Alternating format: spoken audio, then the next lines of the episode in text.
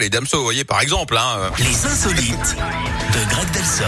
Et aussi, par exemple, on rigole aussi. Voilà, c'est grâce à lui, c'est grâce à notre euh, Grégory Delsol. Vous nous emmenez où aujourd'hui pour On les va, au, insolites hein on va au Népal, Yannick, Oui. avec un ado qui possède une particularité physique très étonnante. Ce Laquelle garçon de 16 ans a une queue qui lui pousse dans le dos, une queue de cheveux Hein au niveau du coccyx. Oui. Ses parents l'avaient d'ailleurs détecté très tôt, un dès ses premiers jours. Ils l'ont emmené voir des médecins, mais aucun n'a réussi à trouver le traitement pour empêcher cette fameuse queue de pousser. On Ouais. imagine hein, la montée de 13 pour eux. Mais depuis, ils ont consulté un prêtre qui leur a expliqué que leur fils était sans doute la réincarnation d'un dieu hindou. Du coup, ça va beaucoup mieux.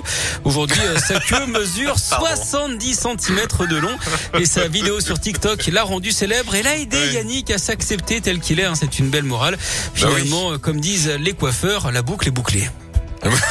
Ah bah surtout avec un truc. Et surtout, là où ça pousse, c'est rigolo aussi. Oui, c'est Euh, c'est vraiment dans le bas du dos.